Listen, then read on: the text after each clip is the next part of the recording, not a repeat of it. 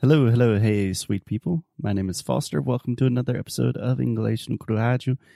I'm here with the one, the only. Alexia Souza. Hello, hello. Alexia, how are you doing today? I'm fine. I'm fine. I'm really happy that it's not that cold yet and we are still enjoying fall. It's not that cold. One of the benefits of global warming is you can have a nice day in November. But do you think it- was like this when you were a kid here or was it colder? uh, less often. This is quite unusual for it to be almost 70 degrees Fahrenheit, more or less 20 degrees Celsius in South Carolina in November. But yeah, Okay. Well, I'm enjoying it. Yeah, we will take it while it lasts. So today, Alexia, I think this fits in nicely with our theme for today.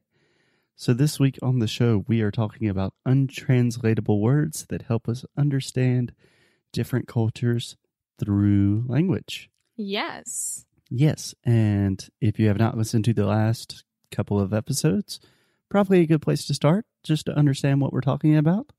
But today we are traveling east to the Far East. We are traveling far east. Yes, we are going to Japan. We are going to Japan to talk about wabi sabi. Wabi sabi. That was kind of racist. Wabi sabi. Yeah. Why why was it? Just me saying with a very Asian wabi sabi. No, Ah! it wasn't racist at all. okay, so we have wabi sabi, which is a word that comes from Japanese. It's actually two words. So we have the word wabi and sabi, which is just such a delight to say. It's so much fun. It's a great name for a dog. Wabi sabi, here. Come on. Yeah, if you have one of those little Japanese looking fox dogs. Ima- imagine like a chow chow. Wabi. Wabi, no sabi. Venka. Okay, so Alexia, wabi sabi comes from two different Japanese words. Wabi is essentially defined as a simplicity, kind of an understated elegance. So it's really focusing on a minimalistic approach, kind of a less is more mentality. Do you understand wabi? What we're talking about there? yeah. Yeah, I think it's kind of like minimalist, but also that that's beautiful. But it's not like only about material things. Yeah, it could be applied to all aspects of life. Absolutely. And then sabi, on the other hand, this is a very interesting word, is translated to taking pleasure in the imperfect. So, kind of the idea of embracing the fact that life is difficult, embracing the chaos. Yeah. I like this word a lot. Sabi? Both of words. I think they they are a great duo. It is an interesting duo. Yes. So, what I wrote here about wabi sabi is that it's like you can accept the way that it, the world is and the way that life is, and you don't need that much to have a great life. Yeah. Yeah. So when we are talking about untranslatable words, I think this one is particularly interesting because it has two words that are difficult to translate. So we have the word minimalism in English or minimalist, which Wabi is kind of like that, but it seems a little bit more all encompassing or comprehensive. And then Sabi, we have the words you have the word sabi. But it's not like that. totally unrelated. but taking pleasure in the imperfect, it's, I don't know, it really speaks to me in the way that, yeah, life is hard. You're going to have a lot of hardships and things to overcome. And something to really help that is just simplicity and keep things simple. Yeah. That's how I try to live every day, you know? Like, Live every day. yeah. Can we try this really quick because I was in the middle of a beautiful. I know it's going to be thought. beautiful, but this is beautiful as well because most of our new sound school students are on this section right now, the e sound. so live, morar, viver, and then leave. Can you say that with me? Live, leave. Live, leave, live, leave. It's not le. And I mean, no, I'm trying to. Yeah, I'm trying to help you as well. Okay, let's try this. Love, Love, amour, amor, live, live, love, live. live, Yes, so say love, leave, live. love, leave, live. so close, but so far. leave, live. Leave, love. Okay, there is a sound in between leave, sair, and love, amour, and it is live.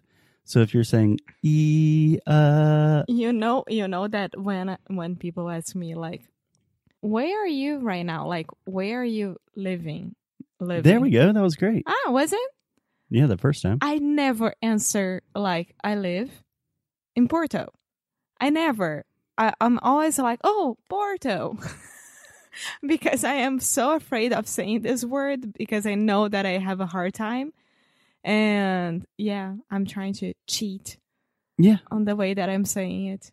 I think that's a good example of wabi sabi because you are taking the simple route of just not answering the question and not using the word live, but you are also accepting that, yeah, this is sound is quite difficult for me and that's a part of life. So, what were you saying about wabi sabi being beautiful? I already forgot, but that's fine. okay, that's the show. I'm just kidding. yeah, so I like wabi sabi way of thinking or way of living. Mm-hmm. Was it good? Yeah, sure. Okay.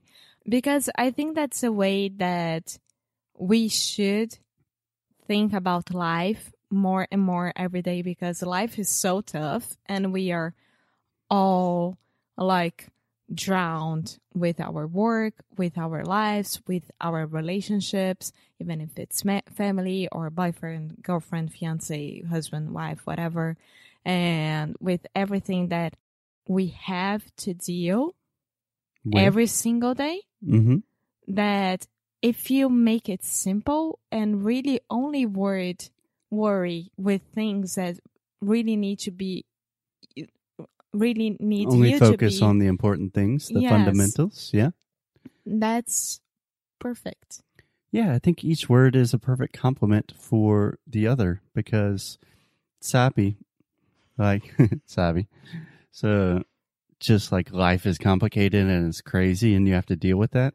We can translate that pretty easily in English, but that kind of leaves you without an answer. But with wabi, then you have, hey, keep things simple and it will be mm-hmm. a lot easier to deal with all the complications. yeah It's quite beautiful. it's beautiful it's awesome we should do that every single day seriously Yeah. So we were talking about it yesterday Yeah, a little bit. A little bit talking about perseverance. Yeah, I think that's more of the sabi part of wabi sabi. But Alexia, we are using all of these untranslatable words as kind of an opening door to these cultures. Does this tell you anything or pique your interest about Japan or Japanese culture? yeah i mean japan is awesome and japanese person Japanese people? people yeah i don't know why i say it person people they are amazing as well and i think it's a completely different different culture than brazilians and americans as well and even though like brazil and united states they have a huge huge huge japanese community it's not the same right yeah i really want to go to japan one day and one thing we were visiting Virginia like two weeks ago. I don't remember exactly. And we went to this park and there was a Japanese garden. Yeah. Right. And you were talking about like how the Japanese garden is not that perfect, but is meaningful. You know? Meaningful? Yeah, meaningful. Yeah, I'm a huge fan of Japanese gardens, Japanese architecture and landscapes because it just really draws your attention to a different place, makes you focus inward, gives you a little bit of wabi sabi, perhaps. That's what. I, that's my point. Yeah, when I'm thinking I'm about very wabi good at sabi, this of connecting things. you do make a lot of connections. Two things when I think of wabi sabi. First, sushi, probably because wabi sabi sounds a lot like wasabi. Hot Philadelphia. Hachi Philadelphia. Ooh, I Mm. miss having a good Japanese food. okay, I don't know if wabi sabi is exactly like a hot Philadelphia, but just the art of sushi, like super simple, just fish and rice. But it's also like this really laborious task making the perfect rice. I don't know. It seems like there's something there. But I also think about the concept of a salary man. Do you know what that is? A what? A salary man? Salary is paycheck. Yeah. So there's this kind of cultural phenomenon in Japan that there's a whole class of people that they call salarymen who are just like upper middle class Japanese guys who work in offices and they work all of the time. And in the late 90s, early 2000s, there was just this explosion of Japanese people either dying at work or killing themselves because they were working so much. So it sounds like they kind of had too much sabi and not enough wabi. Yes, but at the same time, think about it. Like Japan is so tiny, and so so many people there, and it keeps growing, and it keeps like trying to conquer the world in many ways. Does it? so they don't use wabi sabi that much. They're not happy with whatever they already have. Okay. Speaking about Japan as a country. I am going to defend the Japanese and say that Alexia's historical context is about 70 years outdated. We are not talking about World War II. We are talking about 2019, almost 2020. But the point of these untranslatable words is just to get us thinking more about cultures and perhaps doing some reflection and study. So we have. what?